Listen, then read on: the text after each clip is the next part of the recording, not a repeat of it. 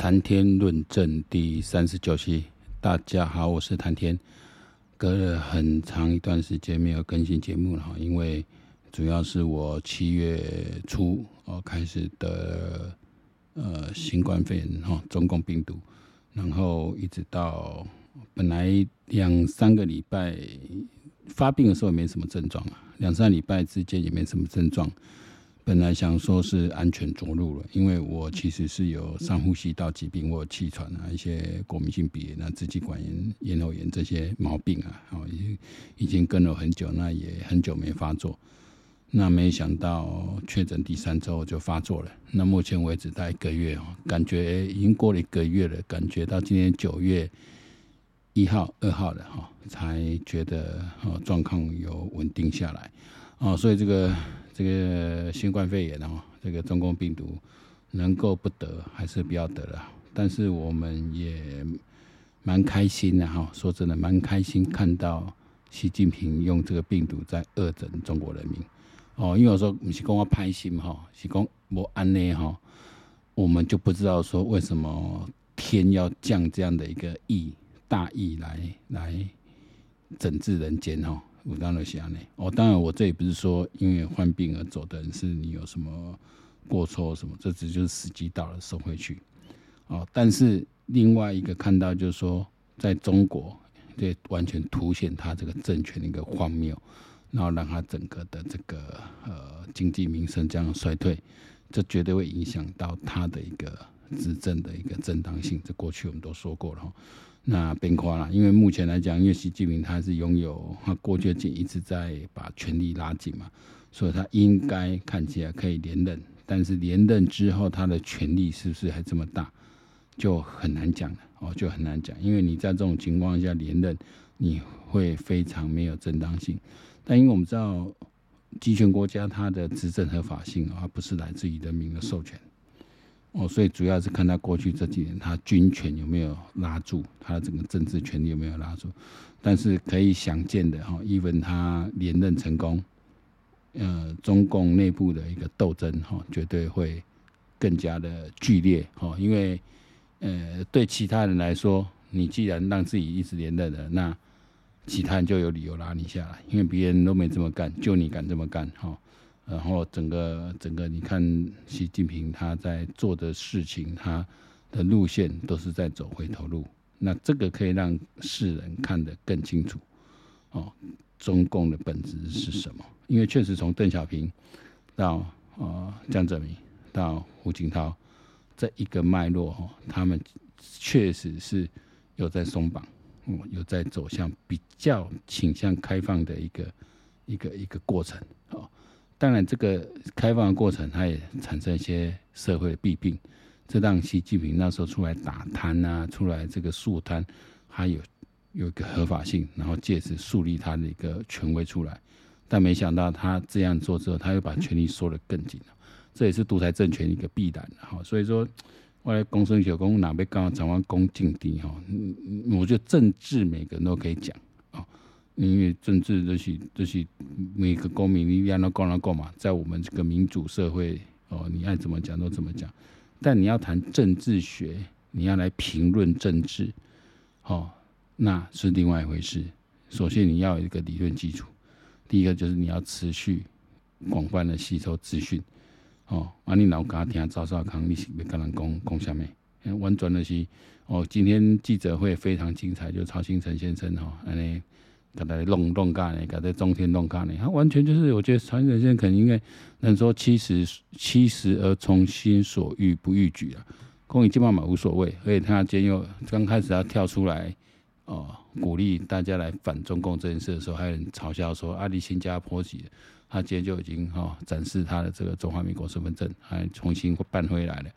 然后呢，他仅是失意的加入这个黑熊学院。黑熊学院，我觉得这个是一个，我之前就注意到他了。我说德不孤必有邻，就我从二月份开始录制 Podcast 开始，是因为乌克兰战争哦，啊，然后引起了整个全国的国防意识啊。确实，我那时候惊觉到说，其实要不是乌克兰挡住的话，哈，台湾马上就面对一波攻击，而且我们都还没有准备好。所以台湾真的是要谢谢乌克兰，他们很努力的固守住他们的。呃，疆土哦，那乌克兰有乌克兰的一个地形上优势，我们也有我们一个地形上的优势，哦，这个是各有利弊。但是因为毕竟乌克兰的纵深比较长，而且乌克兰并不是没有在备战，哦，乌克兰其实以他顿巴斯、他乌东来讲，他其实已经作战好几年了，他是有一批持续有在作战的一个一个部队，哦，持续有在接受训练，哦，那我们台湾要靠自己。来做的话，其实我说类似美国这样的国民军哈、国民卫队这样的一个一个军种，一定要建立起来啊。那军方不见，那现在是由民间来带头，但是民间带头它只是一个呃，你说十亿也好啦，哦，经常真是很大一笔钱，但它我想告用哈。你要养一支军队，那那那真的只能说带个起个头作用，它最终还是要纳入。呃，由国家来培训，才能纳入整体的国军体系。但是我们这一次，呃，今天另外发生一件事，就是无人机终于被我们军防部金门烈屿，就是小金门的这个守军打下来。前面被挑衅了几次，我看到俞北辰将军是每个每个看戏哦，这今天就更小。哎，无人机都飞到你头上来了，我管你是中共的，还是民间的，还是金门民众自己飞的，管你是谁，我就是射下来。哦，我奇怪，今麦部队部队机关系安装。我们那个年代，我我们在金门绝对是射下来的，通报就是射击的。哦，你有船靠近，有人要上岸，你你不射击吗？你要等等他上来欢迎他吗？别闹了好不好？那可是那个年代都还有水鬼，哎，别闹了好不好？我讲这时代吼就好没。哦，总算现在你要被搞了两三次之后，总算哦，还是到蔡英文总统下令一定要一定要回击的时候。司令军陆军司令部、军防部是才动起来，这写就更小。我讲今麦陆军司令我们在想哦，这还还还要搞。我看这几天那个汪导、汪义兴导演一直在骂那个陆军司令搞什么刺枪术，这写就好球。你就以现实一点来看哦，现在步枪都是越做越轻越短，你是要怎么做刺枪术了？刺枪术说真的，你拿五七步枪来刺哦，还感觉有点威力，因为够重够长。这本来二战的时候，因为那时候从日本来的，因为日本就是把它日本那个三八步枪做的特别长嘛，加刺刀特别长，应该在二战中所有步枪里面最长，就是希望能够做个肉搏武器，因为它有它那一种武士刀传承的哦，因为还那那军官都还配配武士刀的嘛，还有那个传承。但是在现代战争来讲，这个用处真的不大哦，用处怎么？你你你你你上刺刀干嘛？与其你要上刺刀肉搏战哦，你你不如你不赶快跑了。上刺刀就是你已经没有子弹打了嘛，没子弹打你就保留有生战力，赶快跑，赶快撤退。你你你拿刺刀来拼，你是要拼多久？啊，除非是无路可退，被包围了，哦，什么都没有了，刀子上去，能干一个是一个，哦，能干一个是一个，那只能说这样子。但是我我我我的想法这样子啊，除非是真的对方就要把你歼灭掉，不然就投投降就好了，没有必要哦，没有必要，那个动作是毫无必要的。哦，这美军很早就没有在练什么刺刀术，那刺刀变成求生工具用了。哦，做这个短针，那真的要近身肉搏，也不是放在枪上面的。哦，他还是用手拿在手上面近身肉搏比较用。哦，那但是属于那是属于特战，一般部队可能不需要。一般部队如果你打到都没子弹，你被包围，你就投降就好了。留得青山在，不怕没柴烧，不用拼到最后一兵卒，没那个必要。哦，用力你还。你还有武器武力的时候，就尽量打，打到没武力、没有去就是投降，就投降。你死守怎么样？全部阵亡有什么意义？没什么意义。哦，我们讲到战争就是要摧毁对方的有生力量，我们要在战争中获胜，就是要保存我方有生力量。我们要资源有力量去还击才行。那我让整个你看黑熊学院这个这个组织跟我之前就一一直在推是一样。那曹院先说现在是要培养什么三。三十万个这个还是三万个、三十万个这个神枪手，然后三百万个自卫队，这个目标是有可能达成的。哦，如果真是要招募的话，如果我没有年龄限制太高，我也想去。哦，我也想去。这个我觉得是一种荣誉啊，甚至捐一点小钱，大钱多少钱我是不怕多，小钱我可以塞。哦，小钱我还可以。那这个部队，你说要怎么去去去去设计什么？我觉得以我现在的，我在机关部我是当。呃，射击队指挥官的教官，然后我也当队长，我也曾经训练的那个机关部部队哦，拿下有史以来最好这个体能战绩的射击成绩哦。这个指挥官花一个东西？哦，这不是自夸了，因为是我的师傅教我们正确方法嘛。那长官愿意支持我们，给我们很充分的，在那个送重千年只有一个月的训练时间内，愿意拨足够时间让我们去训练他们。哦，然后大概一个人只花了，我们大概一人打了一次六发嘛，大概练了十次啊，我印象中啊，十次十几次，但一人打一百多发而已，水准就已经达到哦，就是。这个三百公尺至少都中了七八成，哦，就已经到这种水，但跟我们射击队水准还有一段落差呢。那你说射击队培训来说，培训一个射手，但不是每个人都可以成为好的射手，都跟你的稳定性啊、你的一些臂力啊都都有关系。但是基本上经过一定的训练，都可以到达一定的水准。哦，至少这我说美国陆战队水准，我讲的是三百公尺卧射无依托，不会脱靶，啊，这就站在就不高了。哦，那到这个水准就差不多了，哦我觉得已经够够厉害，因为五点五六厘米的枪哦的子弹哦，它在飞行那个干扰因素太多，风太大可能就就会乱跑了。你要百发百中不可能，哦，三百到三百公尺不可能，那一七五公尺快射一定中的啦。你人站在一七五公尺这条线上，你你温习耶，不管你皮耶，估诶一定大一点。三百公尺它变数比较大，但是早条熊猫丢了到七八条，不是使用正常因为我们是打快射，慢射的话中个七八颗以上，阿兵哥都要这个水准。哦，让我说带一部的都九十几分嘛，几乎已经都很接近，就差几发就满分了。所以我觉得，透过一定的训练，然后培养出射手，但是培养狙击手是另外一回事。但是我觉得大家有电影看太多哈，战争的胜负是没有办法靠狙击手，狙击手不可能打赢战争的啦。因为狙击手他必须躲在一个远的地方，然后他是躲在暗处还隐蔽的情况下，哦，等于算是偷袭偷袭对方。可是你真的两军要交战哦，你两军要交战，你还是要看你单兵的一个射击力。为什么二战德军这么强？摧枯拉朽了，为什么这么强？就是他火力很强，他每个单兵的训练都非常扎实，哦，都非常扎实。他设计的功力每一个都是水准都是以上的，包括他们那时候德军用步枪也是最好的。哦虽然是单发，但是步枪非常的准，那拿直接来当当做狙击枪都可以。日本三八枪也是不错，所以日军射击都蛮准，都都基本功。你设计准的时候，你才有可能以少胜多了。哦，你几两枪我都怕一场戏。哦，你比方说你训练比较精实嘛，啊，但打肉打肉搏就没什么意义的，打肉搏没什么意义。那涉及精准还包括你的心理素质，你会不会太过紧张？你太过紧张，一定打不准的，只能乱打。哦，所以这个是确实是要训练哦，需要训。那我说，国民队的任务呢，不是去一线跟决战，它其实是第一个，它要预防这个埋伏在台湾里面的第五纵队的串联，维持治安秩序很重要。然后就是维持对方的突袭，一定要有突袭嘛，还有小部队突袭什么？如果我们重要部队你派在一线等候决战，他一定有小部队的，或是串联我们的当地的这么一些，你说那个竹联帮啊，那些统出的那些，我们一定会。哦，当年我讲各各情况危急的时候，政府这一届你布下去，这些马上全部抓起来，拢免走，迄平常时拢爱做起了，拢爱点名做起了，哦，情况一升级，马上全部抓起来，戒严法，啊我就可以来给这讲啊，新关起来集中，那其他街上的秩序就是靠这个国防国民卫队来处理，啊，国民卫队有一定的实力，他如果在在重要地方都要射中哦，机枪堡、探头堡、哦，机枪堡。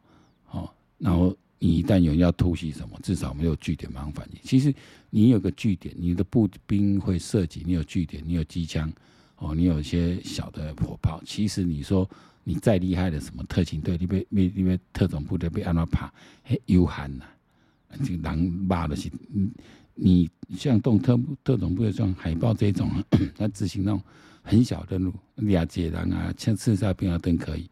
哦，你要刺杀总统这种周边这么多部队在防守的，很很难。哦，你讲你你你被安怎话厉害，还无啥可能。哦，你我们兵只要有训练都不会比较差，人拢人做的啦，为什么你卡搞我我我卡讲，没有这回事，都是要靠训练。所以我们看哦，我真的讲今天很开心呐，德不孤必有邻。哦，很开心，非常感谢曹董啊，非常感谢我们黑熊学院这些。啊，沈博洋教授啦，范崇先生啊，这些我就就平常都在看文章，然后确实不错。但我觉得这个组织里面现在比较缺乏，像类似于北辰将军这样子，哦，能够实际出来，哦，训练部队的，这个算是地方相拥哈。我觉得如果说你单纯的是加强步枪的训练，加强步枪射击训练哦，加强 包括那个有资讯站的训练哦，一些民间的这些资讯的呃科学家这些啊资资讯工作者哦工程师可以集合起来做训练哦，然后扫除网就网络作战要由民间这边来自发。那地方就是地方的卫队哦，等于各地的乡勇啊，地方卫队，就是那时候我讲，你几个社区就是成立一个一个基本上一个，就是一个自我防护，能够防护不是说敌人打败第一第一线冲进来那种防护，是防止后面有人搞怪这种防护。哦，就像你说乌克兰一样，叛变也是很多啊。哦，虽然感觉乌克兰全民不会有可能百分之百全明星嘛，总会有那百分之一的不要脸的人嘛。就预防这种人来抓这种人，就搞破坏都有。哦，这种下毒啊，或者实施暗杀什么。哦，如果你满街到处都有这种国民卫队来来来来来监视来保护，整个秩序就会比较稳定。然后这些人晚上你看，一个一个宵禁下来，像乌克兰他们一个基辅是一个宵禁下来，马上就抓到一大堆一大堆间谍，一定的间谍晚上出来活动啊。所以一个宵禁下来，满街的这这些国民卫队在那边巡逻巡守的时候。哦，行迹可以就拿来查查的东西。哦，台湾也是的。你看这几年渗透多少进来，也是，这是我们一定要注意的。那正规军就让他们去军军区第一线，哦，去做反登陆啦、反空降啊，去做这种决战。哦，说说这种这种飞弹决战。然后卫少那个内部的稳定工作，内少勤就靠国民卫队来做。哦，那国民的最后最后一个最后一个的一线的防卫者。哦。小房子部队洗脑，我觉得这个是很，我觉得很重要的一个概念。好，另外讲到这选举哦，今天稍微带下来，说张善政这些，说真的，你之前这样来打林志坚，我看这些就没意义哦。但林志坚现在很后悔哦，你一博带博机，你可以打研究所被冲下，因为看起来林志坚不是读书的料。你既然不是读书，你干嘛要去读研究所？如果你要进修，去进修管道非常多，去进修部读书也可以啊。我不一定要去读硕硕士班啊。哦，你你可以把自己修的很有学问啊。